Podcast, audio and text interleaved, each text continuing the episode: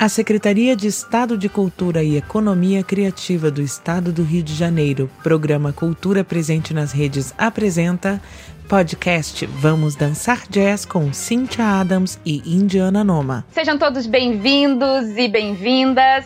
Um bom dia, uma boa tarde, uma boa noite, dependendo do lugar do mundo e do tempo em que vocês estejam.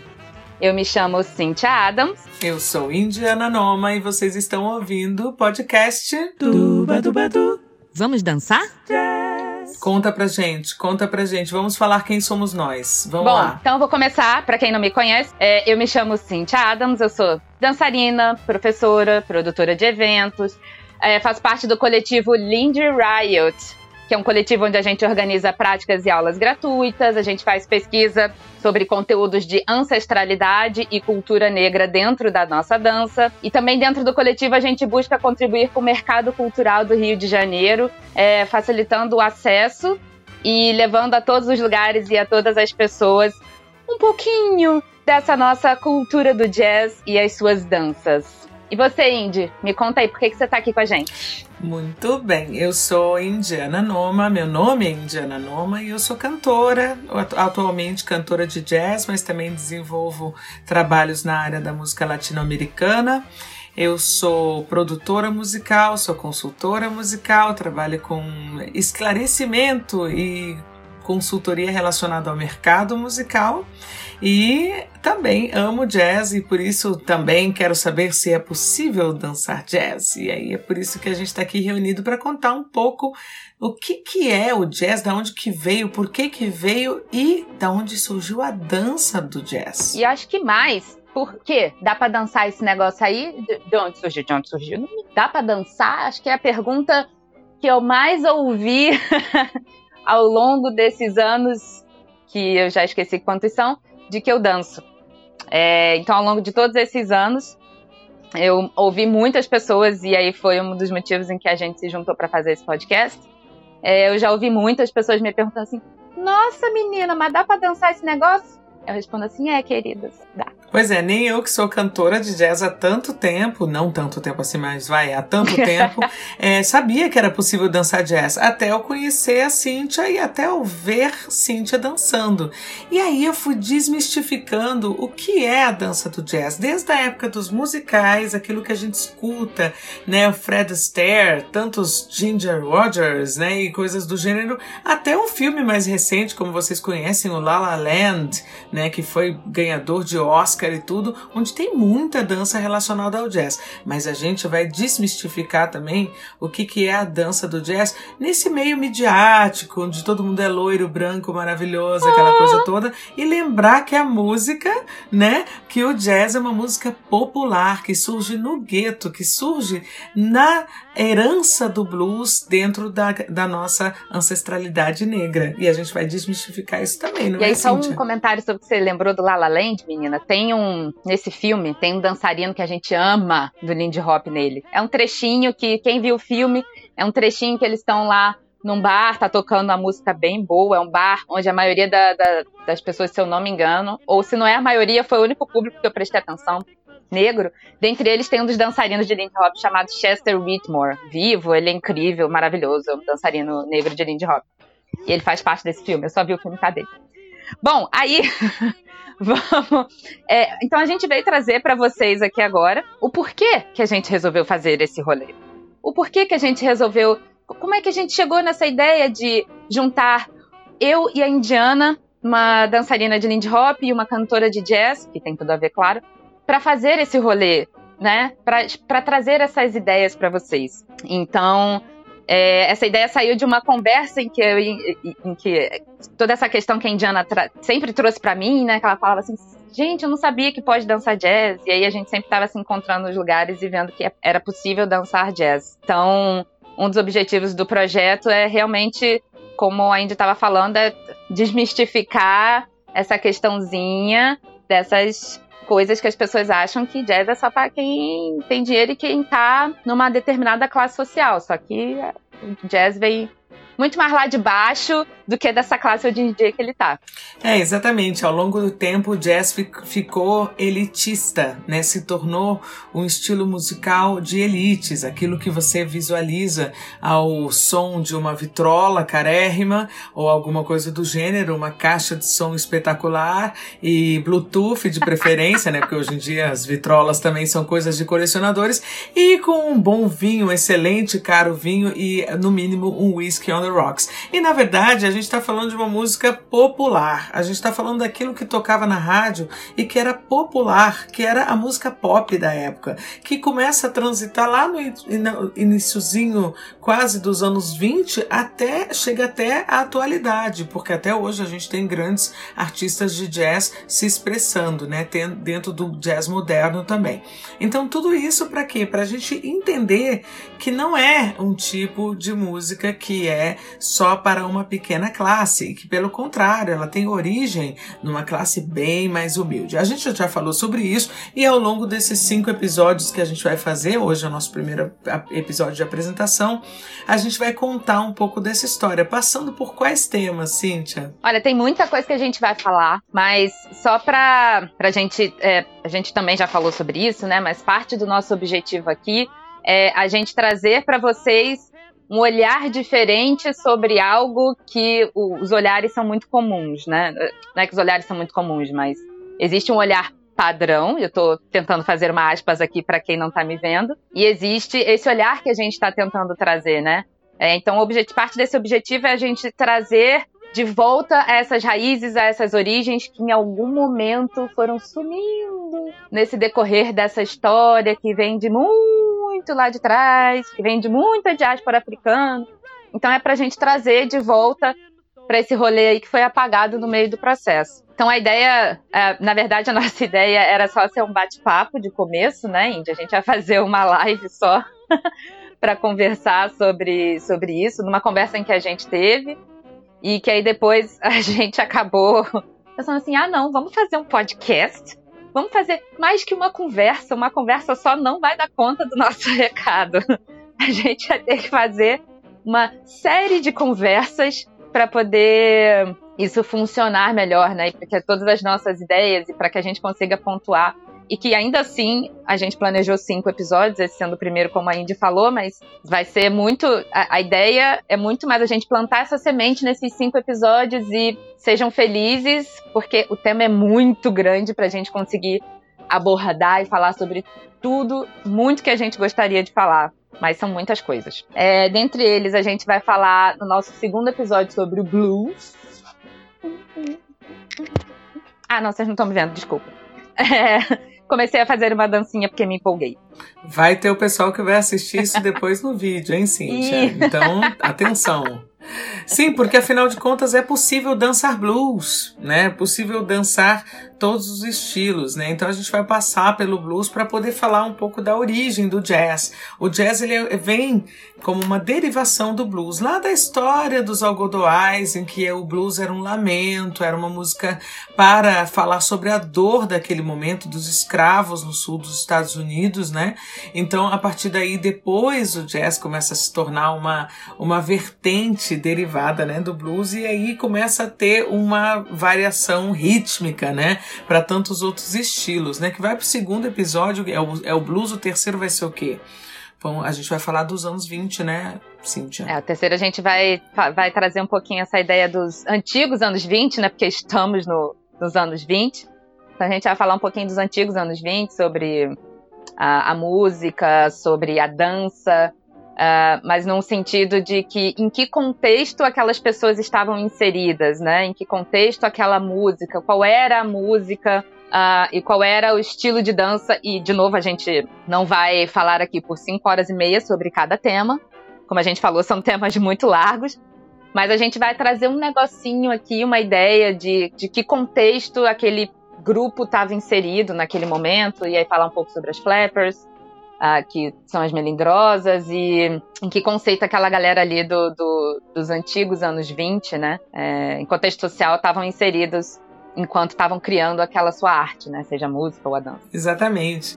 E depois a gente passeia pelo cinema, também pelos desenhos animados, onde quem de nós nunca viu o pica-pau dançando ao som do jazz? Quem nunca viu, né, o Tom e Jerry, ou pelo menos o Tom flertando com aquela gatinha bonitinha e dançando ao, ao som do jazz também, enlouquecidamente. Tudo isso faz parte do nosso, das nossas memórias, né, de todas essas gerações que ainda estão aí, né? Mesmo as mais jovens hoje em dia têm acesso a esse tipo de, de informação, trilhas sonoras de jazz no cinema, nos desenhos animados e tudo. E tudo isso leva a gente a questionar, poxa vida, mas por que, que a gente deixou de dançar jazz, né, Cíntia? E por que que eu, Indiana Noma, ao longo dos anos, não sabia que era possível dançar jazz? Por que que eu não fiz essa associação? Porque eu nunca tinha visto isso, né, Cíntia? E aí, um belo dia, eu tô lá cantando, bem feliz e contente, num festival de jazz, e num, num, num palco, e aparece um grupo inteiro dançando ao som das músicas que eu tava cantando com a banda que tava fazendo espetáculo. Eu falei, ué, mas isso é coreografado? Isso é um grupo de dançarinos que foi convidado para fazer aquelas performances contratadas, não sei o quê? Não, era simplesmente um grupo que estava ali para dançar jazz, mostrar que é possível dançar jazz. E lá estava ela, Cynthia Adams, participando desse processo, arrebentando a boca do balão e me mostrando que é possível. E Cynthia, conta pra gente, de onde é que você tirou isso? Como é que foi sua história de dançar jazz? De onde brotou Eu só isso? queria começar com um comentário de saudade de aglomeração. ah, sim. Pois não. Eu só queria Sim. começar com esse desabafo. Não, e, e para quem tá vendo essa, essa série de pod, quem tá ouvindo esse podcast, para quem tá vendo essa, esses vídeos, mesmo que seja daqui a 10 anos, nós estamos nesse exato momento, a 10 de julho de 2020, tá? Só para vocês se orientarem que a gente tá no meio da pandemia. Por isso o comentário da ah, Cíntia, tá? Sim, é verdade. Eu coloquei um. Tudo fica eu gravado, coloquei, tudo fica gravado. Eu coloquei, eu, eu datei o nosso podcast. Mas é que é importante também a gente entender que durante esse tempo, e aí uma das ideias da gente transformar isso no podcast, né, talvez a gente só passando mais uma vez por essa ideia, é a gente trazer essa nova forma de ver uma arte num meio em que está tudo tão sombrio, a gente está num tempo tão complicado. Então, se você está ouvindo a gente daqui a 25 anos, quando a gente estiver super famosa, sim, a gente estava gravando isso durante um, um, um tempo muito sombrio em que os artistas tinham muito que se reinventar. Então, parte desse podcast que vocês estão ouvindo e que no futuro, quando vocês forem ver a gente em vídeo, é, a gente está se reinventando. Então, a gente está trazendo a nossa arte para vocês. Exato. E a gente está tendo muito tempo e ao mesmo tempo nenhum para questionar a nossa arte, para saber da onde a gente trouxe, por que que a gente trouxe, o que que faz a gente seguir dentro dela em todos os processos e compartilhar novas ideias, de falar, ué, por que não? Quem sabe vocês não saem da pandemia daqui a um tempo e vão aprender a dançar jazz com a Cintia, ou então me ensinam também, porque eu ainda estou tentando, né? Enfim. Mas, né, quem sabe, né? A gente não aprende junto alguma coisa nova como a gente está aprendendo agora, né? Então, vamos lá, conta a sua história, Cíntia. Como é que foi? Como, da onde é que surgiu isso? Sua família ouvia jazz? De onde, onde é que veio isso? Conta pra gente. Você é nascida onde? Qual é a sua história? O que, que você ouvia em casa? Então, minha família é uma família que gosta muito de samba, né? Minha família é, é muito de samba. É, então eu meio que cresci ouvindo samba, curtindo um samba antigo, curtindo um, um, um, Benito de Paula, que meu pai ama, um José Augusto, que não é samba, mas a minha mãe ama, é, mas também um Zeca Pagodinho, uma Alcione. Mas eu não sei por que cargas d'água eu fui chegar no rock and roll, porque não tem ninguém da minha família que gosta, mas eu cheguei nesse universo, não sei porquê. E aí, dentro desse universo do rock and roll, eu comecei a frequentar a festa de rockabilly. E aí, nessa festa de rockabilly, eu vi um casal que dançava durante essa festa. É, rockabilly, para quem não sabe, é um ritmo que veio um pouco depois já do jazz, teve também muita influência do blues, né? Mas é um ritmo meio dos anos 50, aquela coisa bem bolinha, vestido redondinho, todas essas coisas. Isso é. Tô sendo bem superficial, mas é, só para contextualizar vocês sobre anos 50. Sobre rockabilly, perdão. E aí, encontrei esse casal dançando, achei super incrível e falei assim: ah, gente, eu e mais alguns amigos. É, a gente pensou assim, vamos, como é que a gente faz para dançar isso aí? E a gente procurou, não existia, e a gente achou uma turma de um negócio que chamava Lindy Hop. Que a gente não sabia o que, que era, achava que era hip hop, Lindy Rock, qualquer outra coisa, menos Lindy Hop. A gente nunca acertou o nome, então por isso eu super entendo quando as pessoas não acertam o nome comigo. Quando acertam, eu fico surpresa. E aí achamos esse negócio aí dessa aula e começamos a fazer. E aí existe um passo muito clássico no Lindy Hop que chama, e a gente vai falar sobre ele em algum episódio mais para frente, que chama swing out, que é o momento que é uma Lindy Hop existem várias vertentes, existem vários estilos de se dançar, mas o Lindy Hop em si, ele é dançado em dupla, em casal, né, em par, não necessariamente mulher e homem, né? Pode ser homem com homem, mulher com mulher, pra gente gente não trabalha com essa questão de gênero dentro do, do Lindy Hop. E daí existe um passo chamado swing out. E quando eu o vi pela primeira vez, quando eu tava fazendo essa aula, eu falei assim: menina, toma meu dinheiro e me ensina isso. Eu quero saber fazer isso aí, em algum momento da minha vida. E assim eu comecei a fazer esse tal desse Lindy Hop. E daí pra cá, comecei a fazer aulas. E aí meus professores acabaram indo morar fora do Brasil. E aí eu e meus amigos acabamos nos vendo numa situação de ter que começar a dar aula ter que começar a organizar práticas semanais ou mensais ou enfim, a discotecar, a, a ter que tomar conta de uma cena e ter que fomentar aquela cena para que a gente pudesse dançar, senão a gente não ia conseguir mais dançar. Então a gente teve que fazer, tipo, ok, vamos dar aula, vamos organizar baile, vamos organizar evento, vamos organizar para a gente ter mais pessoas fazendo aquela dança para termos a, o prazer de poder dançar em algum momento. Então a gente se viu nesse lugar de ter que fazer isso tudo. Não é só o que eu faço na minha vida, mas é desde então que eu faço, né? Então eu tô sempre, como eu falei lá no começo da minha apresentação, eu tô sempre tentando fomentar essa cena e trazer essa coisa pro senso comum, né? Como que a gente tá fazendo agora, né? É trazer esse, esse, essa dança que é pouco conhecida, apesar de ser uma dança de origem afro-norte-americana, mas é uma dança que dá muito para conversar com as danças brasileiras. Então é uma dança que dá para agregar e ser uma multiculturalidade dentro do Brasil, né? A gente trazendo ela para o Brasil, mas não dá para a gente esquecer de onde ela veio, de qual é a origem que ela veio. Então, esse processo inteiro, é como eu falei lá no começo, com o coletivo, é o que eu tenho feito atualmente, né? E aí eu me descobri amando e não conseguindo mais viver sem esse Lindy Hop que afaga o meu coração e que eu faço várias coisas. Então, eu passei a pesquisar bastante, ler bastante, ver vídeos, fiz aulas com vários professores, né? Então, estou sempre tentando absorver o máximo para compartilhar ao máximo e para levar de volta isso para a nossa comunidade de Lindy Hop aqui no Rio de Janeiro. Então, eu acho que é isso. Então, atualmente é o que eu faço. Então, atualmente todos os meus projetos e pesquisas e todas as minhas coisas são voltadas para trazer essa para relembrar e rememorizar essas origens, né, do jazz como sendo periférico, negro e tudo mais. E parte do Lindy, e o Lindy Hop me ajudou muito com a construção da minha identidade como uma mulher negra, né? Negra de pele clara, mais uma mulher negra. Então, o Lindy Hop me ajudou nessa construção dessa identidade. A, através da minha construção, eu estou construindo a, essa discussão dentro do Lindy Hop, né? Então, estes cabelos aqui, amores, eles não estavam estavam aqui sempre comigo, mas estavam escondidos em algum momento. Então, é isso. Então, atualmente, a minha, a minha construção como uma mulher negra está conversando com essa construção de, de fazer esse movimento do Lindy Hop, de, de trazer de volta e de rememorizar essas raízes, né? E aí, só para concluir, não quer dizer que a gente não vá. que o que eu quero é que a gente imite as pessoas que dançavam lá atrás. Não dá, porque estávamos, estamos em contextos diferentes. É, a segregação racial era de outra, era em outro país, era de outra forma o racismo era de outra forma. Então estamos em contextos sociais diferentes, apesar de ter muita coisa igual ainda. Então não dá para ser igual aos antigamente, mas dá para rememorizar eles e para trazer eles de volta ali para a pauta como a nossa ancestralidade, né? Como algo em que a gente se inspira. Mas eu acho que é isso. Então conta aí pra nós você agora. É interessante você falar isso, Cíntia, porque para quem a gente vai, vai passear por vários lugares, né? Desde, o, desde a, como a gente falou, né, da desmistificação dessa, desse estilo, mas também trazendo um pouco de consciência justamente sobre isso que a Cíntia está falando, do reconhecimento das nossas raízes ancestrais, né?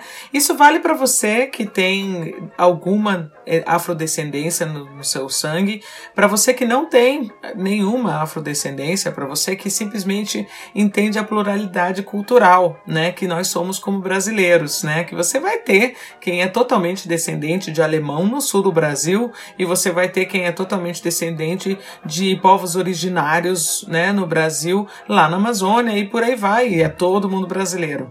Mas o que é interessante, o que acaba nos juntando nesse interesse pelo jazz, é que o jazz ele tem um um surgimento no Brasil lá pelo Nordeste. Ele começa a descer o Rio São Francisco através das colônias holandesas, das portuguesas, das francesas, tudo lá do Nordeste, né? Que começou a ouvir das americanas, né? Na verdade, porque tinha já uma grande base americana no Nordeste brasileiro no início do, do século passado. E aí essa música começa a descer via navio a vapor. Para quem não sabe do que eu tô falando, entra no Google porque eu tenho que lembrar. Eu tenho que lembrar que muita gente não faz a menor ideia do que eu tô falando, né? Então é importante, é importante a gente entender. Navio a vapor. Entra lá no, no Google, você vai ver a imagem, vai entender. Tem gente que, que não sabe trata. nem que é ficha de orelhão.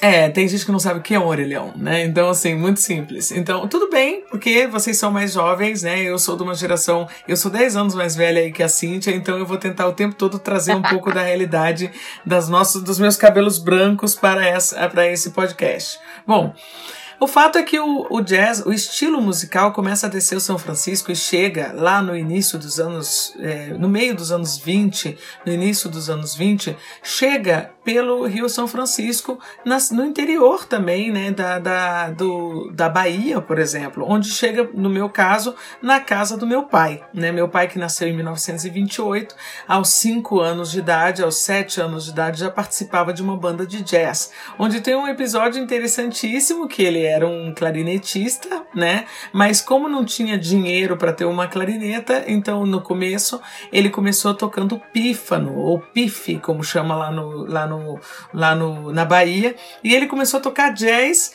com usando uma flauta, né? Que era o que se tinha, é o que temos para hoje, porque sendo o interior do, de Santa Maria da Vitória, lá no fim do mundo, não vou nem dizer o palavrão que eu ia dizer aqui agora, mas lá no fundo, no fim do mundo da Bahia, tinha então essa essa banda de jazz chamada Tupinambá Jazz Band. Assim como toda cidadezinha do interior tinha uma banda de jazz, né? Porque era a música popular que se escutava naquele momento. Então, eles tocavam jazz, tocavam forró, tocavam todas as músicas, derivações culturais e regionais que existiam naquele tempo, mas o jazz, por ser música é, popular, era tocada livremente não como uma música de poucos. O fato é que a história engraçada que meu pai contava é que um belo dia eh, chega a vapor, no va do navio a vapor, no rio corrente, chega uma grande encomenda vinda de Salvador, do porto de Salvador, eh, pelo rio São Francisco, acaba chegando então uma, uma encomenda que era a bateria, um instrumento musical do baterista que era o cara que tinha mais dinheiro na banda, né? A família dele tinha conseguido encomendar uma bateria de verdade. Isso em 1935, gente. A gente está falando em 1935, chega uma bateria a vapor no Rio São Francisco, lá em Santa Maria da Vitória, lá no Rio Corrente, uma derivação, um afluente do Rio, do Rio São Francisco. E aí eles tiram lá de dentro das caixas, no meio da pracinha, aquela pracinha que enche, a população inteira vai pro meio da, da praça para todo mundo ver qual foi a encomenda daquela semana ou daquele mês, né? Que às vezes demorava um mês para chegar. E eles tiram de dentro da caixa um bumbo da bateria. E o bumbo, para quem não sabe, entra no Google também. Pai Google responde tudo, tá? O bumbo de uma bateria é muito parecido esteticamente com uma zabumba. E os baianos maravilhosos, então, o comentário é: Ó, oh, gente, é assim que se escreve zabumba, é? Porque estava escrito no bumbo da bateria Jazz Band. Eles viram a letra Z, poucos alfabetizados naquela época, vem aquele Z e aí falam, pô, é assim que escreve Zabumba. Então tá bom, Jazz Band, é assim que se escreve Zabumba. E aí eis que começa a ter bastante música ao vivo com direito a jazz band lá no interior de Santa Maria da Vitória. Então só para vocês terem uma ideia, por quê? Há uma história paralela de que o jazz chegou no Brasil através do Sudeste, pela família Guinle, no Rio de Janeiro, e se espalhou para São Paulo. Só que essa versão não é real, porque ela é muitos anos depois de 1935. Então, só para vocês terem uma ideia de como as histórias são distorcidas para trazer um glamour para essa palavra do jazz. Polêmica instaurada aqui nesse exato momento, eu conto então um pouco da minha história. Tela azul na cabeça de todo mundo. Então agora eu conto um pouco da minha história. Eu sou cantora, né? Trabalho nesse mercado musical há, há, há um bom tempo. Tenho aí 24 anos de carreira cantando e uh, venho com essa história fabulosa do meu pai cantando e dançando jazz, dançando jazz, né? Meu pai não cantava jazz, ele dançava e dançava jazz. Eu tô falando tudo errado. Meu pai não dançava nem cantava jazz. Meu pai tocava jazz. E aí eu ouvi isso a vida toda até que um belo dia eu saí de uma banda de discoteca dos anos 70, de outras tantas bandas de baile, cantando desde trio elétrico até chocada, tela azul na Cintia agora, até todos os estilos musicais que vocês puderem imaginar, desde backing vocal de sertanejo a coisas que eu prefiro não contar, para me tornar então uma cantora de jazz. É consolidada no mercado brasileiro, né? Hoje em dia eu faço carreira internacional também como cantora, e aí vocês têm aí projetos paralelos para ouvir. Mas o fato é que um belo dia eu, eu lá cantando e vejo saltitantemente Cynthia Adams, né? Fazendo a sua dança com seu cabelo impecavelmente alisado. E eu falei, uau, como assim? Ela não tinha noção da negritude que ela carregava no, no sangue, né? A ponto da gente se identificar super quando ela começou a soltar o Black Power dela. E eu falei, aê, você está fazendo a transição, porque eu também fiz essa transição 20 anos atrás. E foi maravilhoso, foi uma libertação para eu entender que o nosso país não estava preparado para ter produtos para quem tem cabelo afro. O nosso país não estava pronto para ter uma maquiagem como essa que quem está vendo está vendo que hoje em dia já tem da minha cor, né? Então a gente foi aprendendo a reconhecer as nossas raízes negras através dos tempos, há menos de 20 anos atrás, que começou esse movimento de produtos e incentivos visuais. Hoje em dia a gente tem um, jornalistas na televisão que não são só a Glória Maria. Beijo, Maju! Existe toda uma geração agora que consegue identificar a sua afrodescendência. E a gente não está fazendo um podcast de afrodescendência aqui, mas a gente, obviamente, vai passar por esse tema porque o jazz vem dali, vem dessa fonte. Tadã! Para quem não sabia, descobriu agora o Brasil, então vamos nessa, vamos falar mais sobre vamos isso. Descobrir a roda juntos. Sim. É, mas é, isso que você falou do. De descobrir essa identidade, né? Isso é, isso é tão engraçado como. E, e é só um parênteses, pessoas que estão nos ouvindo. Para quem está nos vendo, tá vendo que eu tenho um, um black que hoje em dia ele é, ele é de responsa, entendeu? Eu gosto muito. Um black, para quem não tá entendendo o que que é, é um cabelo black, porque ah, você é, fala um black é, pode ser mil coisas. Então... para quem, pra quem está só nos ouvindo, eu tenho um cabelo crespo tipo 4B, talvez. Eu nunca consigo muito reconhecer, uh, mas é algo, algo na linha do 4. É, isso é uma, é uma nomenclatura para tipos de cabelo, né? Recente, recente, muito recente. Menos de 10 anos que existe a nomenclatura do tipo de cacho que uma pessoa afrodescendente tem. O meu é 3C, eu não sabia, né? Sabe aquela história do sutiã? O sutiã que tem o tamanho na frente que é de um tamanho, então é tipo sei lá o que, e o de trás, a alça é o tamanho tal, então você não tem mais o número 42, 43, 44, você tem o B, C e o A, Y, sei lá, não sei quais são as nomenclaturas, é a mesma coisa pro nosso cabelo, pros nossos Essa cachos. Sim. Eu não sabia, não. Mas... Ah, não, bem-vindo ao clube. Pra quem tem peito grande, tem uma, um nome. Tem um nome, o sutiã B, com a alça curta B, C. Eu não sei os nomes também, porque o meu ainda é a moda antiga. Mas existe isso agora para cabelo. É, então, então, e aí, uh, a parte isso, uh, tanto eu quanto o Índia, a gente tem traços étnicos, né? Eu tenho nariz mais largo, né? Não tenho, eu tenho alguma boca. Então são traços que, é, que não dá para eu escapar, mas que eu consigo ter uma passabilidade se eu aliso meu cabelo. Então, desde. Passabilidade do, para. É, é passabilidade é, quer dizer que se eu aliso meu cabelo e me escondo no meio de uma multidão, eu sou. Eu consigo passar uma multidão de brancos, eu me escondo, eu aliso meu cabelo e me escondo ali no meio, eu consigo passar né? Para algumas pessoas, elas não conseguem me identificar pelos meus traços étnicos, se eu aliso meu cabelo. Não conseguem identificar você como uma pessoa negra pelos Exatamente, seus traços étnicos. pelos meus traços okay. étnicos. Não é que é. ela ficou invisível, tá, gente? É, é. é. é. Quem me dera tá. a capinha do Harry Potter. Não, não, quer dizer que eu fique invisível, mas quer dizer que eu passo, passo pelas pessoas sem que elas me reconheçam como uma mulher negra. Mas é a partir do momento em que eu assumo não porque não é algo que não é um crime que eu cometi. Mas a partir do momento em que eu passo a usar o meu cabelo é, afro, meu cabelo crespo solto, né? Ah, você já percebe que houve algumas mudanças de olhares, e aí passa a ser uma luta diária você ter que assumir aquilo ali. Mas ao mesmo tempo em que é uma luta diária, mudou muito, e aí é onde eu queria chegar no final, mudou muito a influência da forma como eu danço, por exemplo. Então, me tornou muito mais independente na minha dança, me tornou uh, com mais autoestima, me transformou numa pessoa na minha dança, fazer essa, esse processo me transformou como uma pessoa mais é, mais interativa na dança, com mais criatividade, com mais independência. Então é só para só contexto, fiz todo esse contexto para no final dizer o quanto isso influencia também na minha forma de dançar né? Falando pela minha experiência. Sim. Isso aconteceu comigo na música também, Cíntia. No momento em que eu me identifiquei como uma mulher, eu sempre soube que eu morei em países uh, de onde eu era a única pessoa negra num raio de 500 mil pessoas, né? É, morei na Alemanha Oriental na época da Guerra Fria, a minha família sendo a única família de, um, de, uma, de uma cidade de 500 mil pessoas. Então imagina, eu era a única criança negra, né? Assim, a ponto de ter passado por situações muito interessantes e muito únicas, né? De é, situações muito atípicas, né? Que isso vai, vai para outra série, outra série falando sobre isso.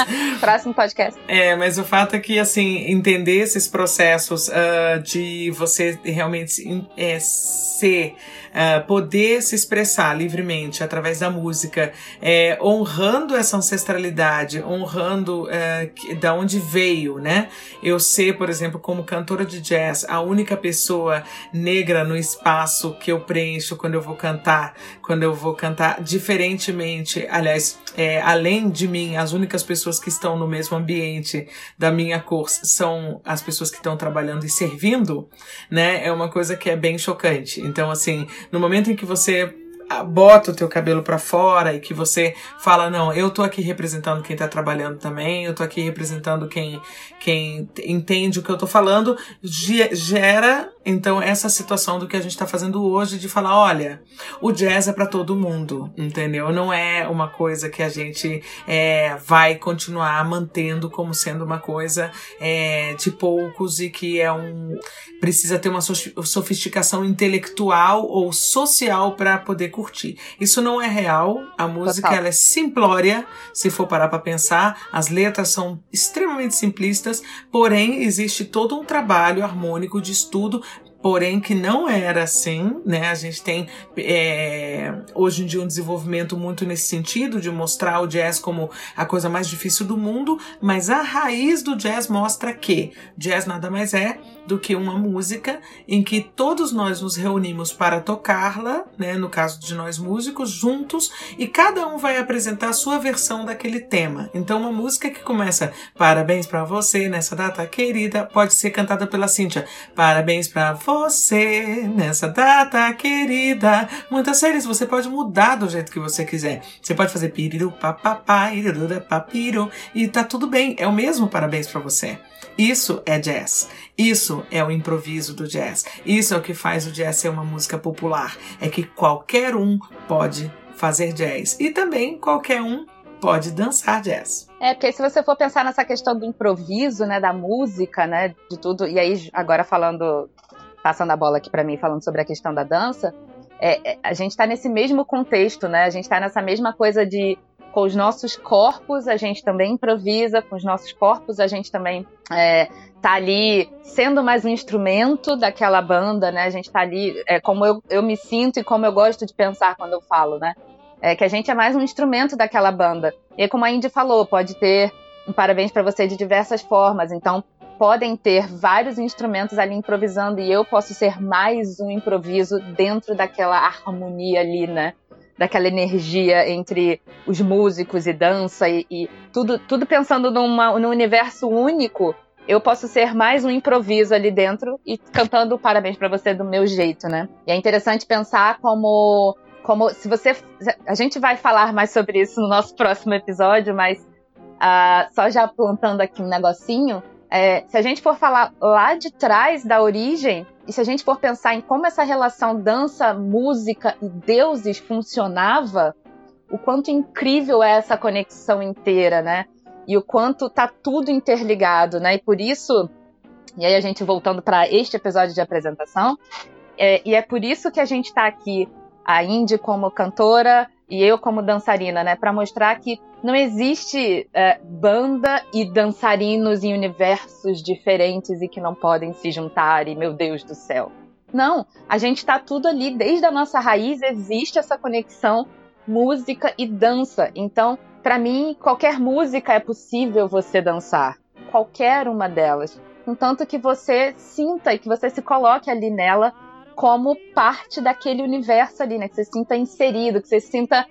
E aí eu vou já também somar a questão do, do, da minha descoberta, da minha descoberta, não, da minha construção de identidade. E eu ainda somo mais, você se sente pertencente àquele universo. Então, se você se sente pertencente àquele universo, me colocando, e aí sim, essa identidade como sendo esse meu pertencimento a esse universo, tudo se fecha e tudo vira uma coisa que às vezes eu, eu, tô dançando, só um parêntese, às vezes eu tô dançando, aí alguém vira para mim e fala assim: Nossa, Cintia, que movimento incrível foi esse que você fez. Como você fez ele? Aí eu, ah, não faço ideia. Porque é algo que eu tô tão ali inserida naquilo, daquilo tudo, nisso tudo que eu tentei trazer para vocês pensarem com a gente, que eu não consigo que eu não consigo pensar o que eu fiz. Não é algo muito racional. Era isso que eu queria falar. Não é algo muito racional, né? É algo que é transcendental, que quando eu paro para pensar, eu falo, ih, gente, não faço ideia, passou. Você não viu, não? Nem eu e como funciona, Cíntia, por exemplo, para mim, né? Na dança, a dança e a música, né? Então, por exemplo, ah, tem alguns estilos musicais que dá para dançar. Por exemplo, você tá falando, dá para dançar tudo. Mas, por exemplo, para fazer os passos de dança que são mais estabelecidos, pré-combinados, né? Por exemplo, no tango, tem aquela arrastada do pé que o homem leva, arrasta a mulher e ela vai. Isso é um clássico, né? Uhum, Virar uhum. aquela cabeça é do, né, do, do tango, vira cabeça e tal. Tem a, a castanhola, né, na música espanha, espanha, no flamenco, que tem aquela virada de mão. São coisas que a gente sabe que são como, como na salsa tem o, o passinho clássico que a gente mexe bastante o ombro e mexe bastante o pé. Bom, o que que é no Lindy Hop, o que que é no dançar jazz? Prerrogativa, assim, tipo, só pode fazer de dois? Pode ser sozinho também?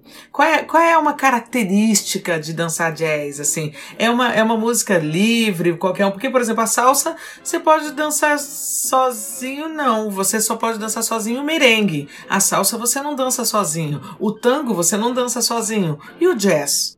Vou tentar fazer uma analogia com música. Não sei se eu vou ser muito feliz, mas vamos lá, eu vou tentar. Eu te corrijo qualquer coisa. Cantora sou eu, então. Ah, então tá ótimo, perfeito, é verdade. Então vai lá, se vou joga. Vou tentar fazer é. uma analogia. É, mas antes eu vou só colocar aqui dentro desse universo do jazz, existem várias vertentes, né? Então, existe o Dixieland, que a gente vai falar sobre ele em algum episódio mais pra frente, é, que aí é onde você dança mais rapidinho. Então, existe um estilo de dança mais. Uh, não é mais fácil, mas mais que você sente mais para dançar aquele ritmo. Existe o blues, a gente pode dançar com blues, como a gente também vai falar no episódio mais pra frente. E aí é a mesma coisa, você vai sentir aquele blues. E shag, balboa, boogie woogie tem. Então a maioria das danças são em par, mas existe o, o, o, dançar sozinho, né? Que é que seria o authentic jazz, vernacular jazz, um, qual é outro nome? Solo jazz. Cada pessoa chama de uma maneira. Mas existe esse dançar sozinho e tá perfeitamente tudo bem. E a minha analogia com a música seria: quando a gente tá. Eu imagino, né? Eu não toco instrumento nenhum, no máximo um berimbau e um atabaque, que eu faço capoeira, no máximo. E mesmo assim ainda tô em aprendizado. E aí, eu penso no seguinte: quando você tá. Quando eu, como eu vejo uma banda, né? Que você, vocês podem tocar todos juntos. Então vai ter todos os instrumentos ali tocando juntos, às vezes no mesmo compasso ou ritmo, e aí eu não vou saber falar qual. Mas todos ali juntinhos. Vai ter aquele que, quando tiver todo mundo junto, vai ter um aqui que não vai estar tá junto, porque ele vai estar tá improvisando dentro daquele todo mundo junto. E vai ter um momento em que não vai ter ninguém junto, vai ter só um tocando sozinho, enquanto todos os outros estão só ouvindo aquele, aquele instrumento falar. Então a dança entra nesse mesmo lugar para mim. Você pode ter um grupo e a gente tem coreografias em que todo mundo faz igual. A dança do jazz que você fala, né? No, é, o jazz. O é, o Lindy Hop, o, o, o, todas essas swing dances, né? Que tá dentro uhum. desse universo jazz, swing jazz e tudo mais.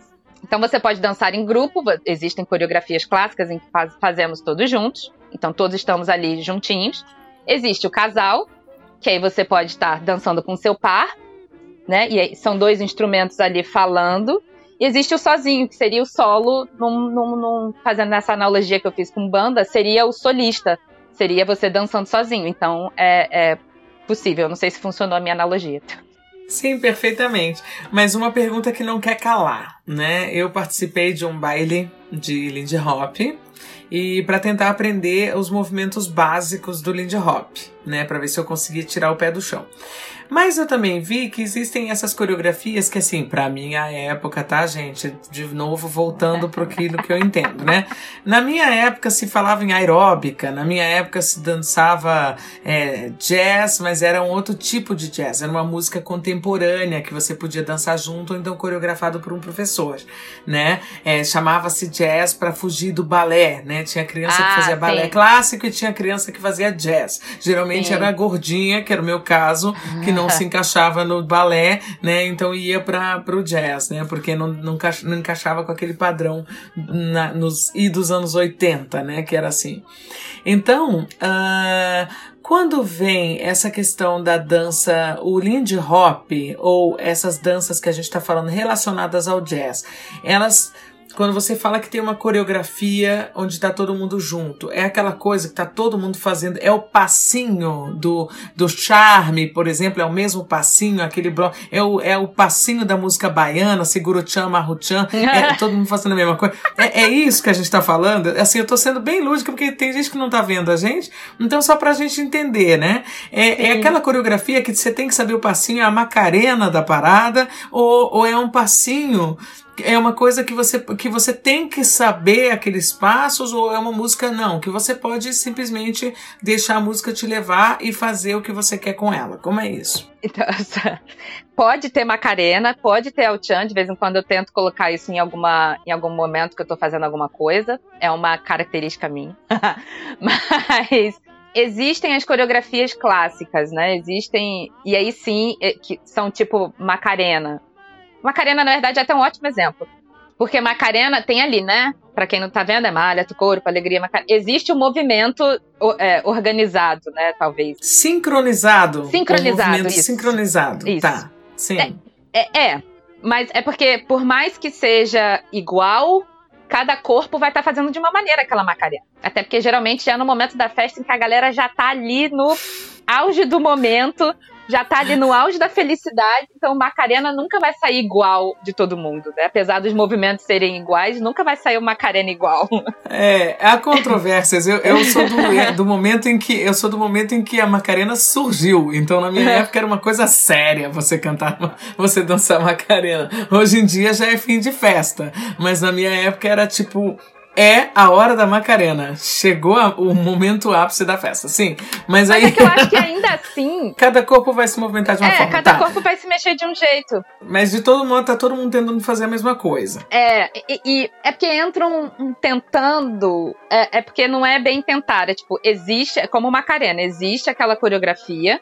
Mas você pode fazer dentro daquele movimento ali o seu jeito de fazer, mas fazendo a mãozinha, mas talvez fazendo a mãozinha e mexendo a cabeça ao mesmo tempo. Ok, então só, só fazendo mais uma contextualização. Por exemplo, Lago dos Cisnes tem uma coreografia específica no balé para aquilo ali que não pode faltar, senão não é Lago dos Cisnes. A mesma coisa acontece na dança, no jazz, no Lindy, no Lindy Hop. Não é que existem bailes em que a gente não faz, mas são coreografias que Uh, uh, são reconhecidas ao longo do. Ótimo. Em qualquer lugar do mundo que você for, vai ter alguém que vai saber fazer. Então. Que vai ter alguém que vai saber fazer essa coreografia. Isso é super importante a gente falar, Cíntia, porque isso liga a gente à questão da música.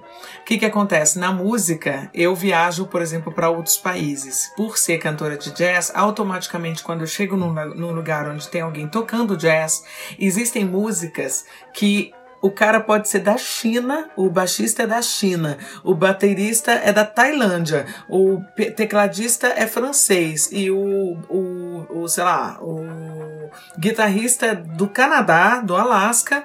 Se eu falar Autumn Leaves, todo mundo sabe tocar, entendeu? Se ele não sabe tocar, ele não tá no mesmo nível que a gente se ele sabe tocar um nível, uma música mais complicada, se todos sabem tocar uma música mais complicada, a gente reconhece o nível do músico, né? E se e, e, aí vai, tem, tem estágios, né? Que uhum. são, são é uma maneira, é uma outra língua. A gente comunica através da língua da música, né? Então isso acontece na dança também, Cíntia? Super. E uma, uma coisa muito engraçada que eu tava falando com esses dias com alguém em alguma dessas conversas né, da minha vida, é, que é muito interessante o quanto exatamente esse o ponto. Você viaja o mundo e você pode, por exemplo, eu não sei falar alemão, mas se eu for na Alemanha, se eu pesquisar aqui do Brasil, tô indo viajar pra Alemanha. E aí, tipo, você coloca. É, se você coloca. Ah, vou, vou pra Alemanha, vou pesquisar aqui se tem Lindy Hop na Alemanha, achei um lugar na Alemanha onde tem Lindy Hop, vou para lá, eu posso não saber falar alemão mas eu com certeza vou conseguir entrar naquele baile, dançar e me comunicar com as pessoas sem saber falar alemão. Muito bom. E aí eu acho que é esse o mesmo pé do que você tá falando dos músicos, né? A gente pode não e aí saber... pode ser que tenha aquela coreografia que quando chega aquela música, todo mundo já sabe o que tem que fazer, vai pra pista e dança uma carena. É, é isso Exatamente, que rola. Exatamente. Uma carena a música, galera corre desesperada, pode estar morta de cansado no baile, começou a tocar música, você vai sair de lá do, da sua mortitude, corre e dá toda essa energia para fazer. Que interessante. E é fora assim, ah, toda a conexão, né, de passos, de saber fazer uh, uh, os básicos do Lindy Hop, né, e tal, mas essas coreografias, sim, você sai correndo onde você tiver para fazer. Pois é, gente, a gente está falando muito sobre esse nosso processo aqui, o que, que vai acontecer ao longo desses próximos episódios que vocês vão poder entender o que, que é dança jazz. A gente vai entrar mais nisso. A gente começa a andar para o nosso final da live, já já. Da live Sim. não, né? Do, do podcast já já. Nossa conversa.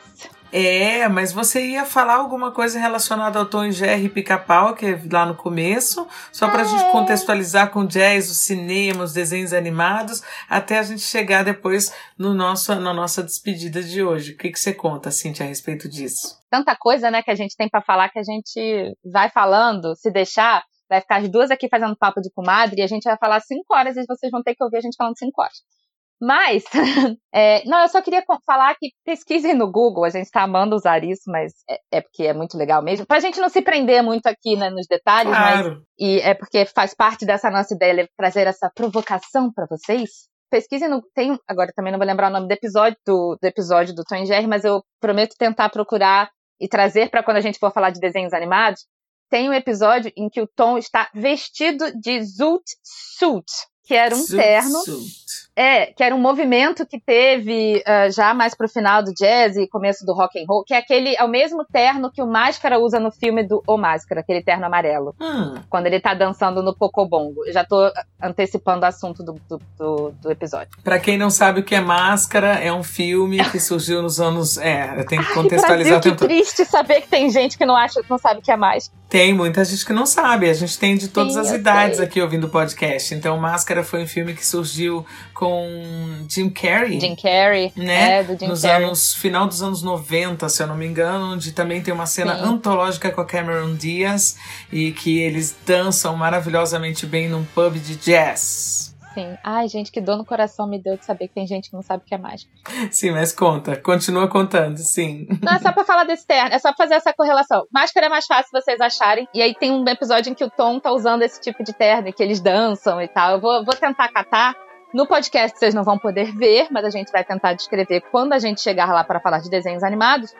Mas no vídeo, quando a gente for falar sobre ele, a gente coloca aqui esse trechinho, a gente pede pro nosso editor colocar.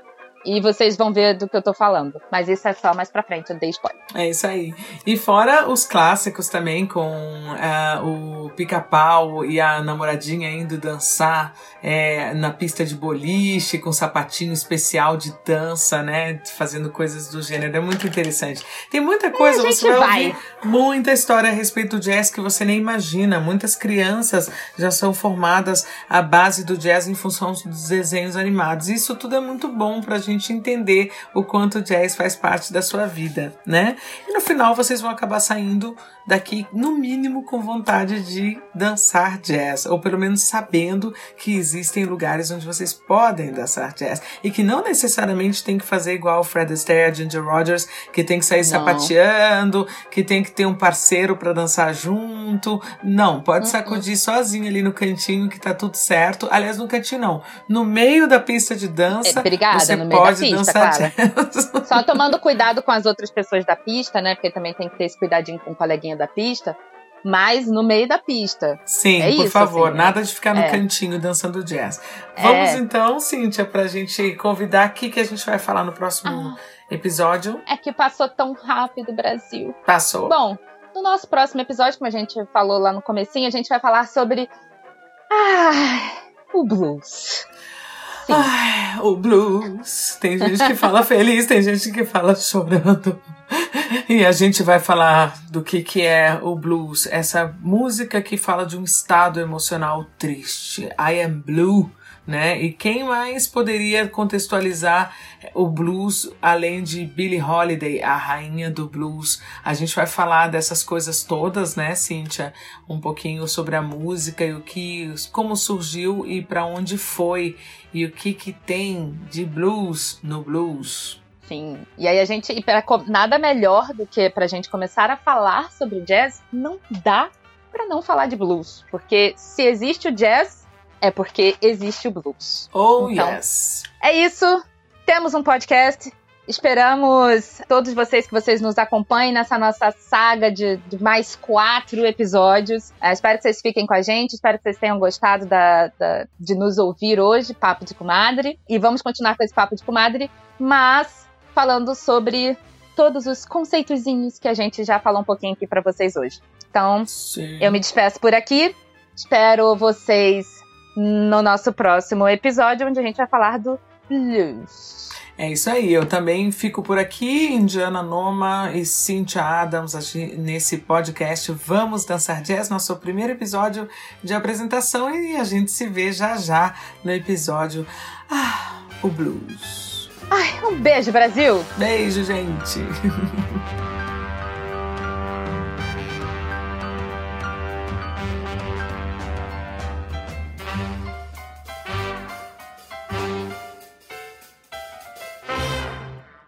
Você acaba de ouvir o podcast Vamos Dançar Jazz?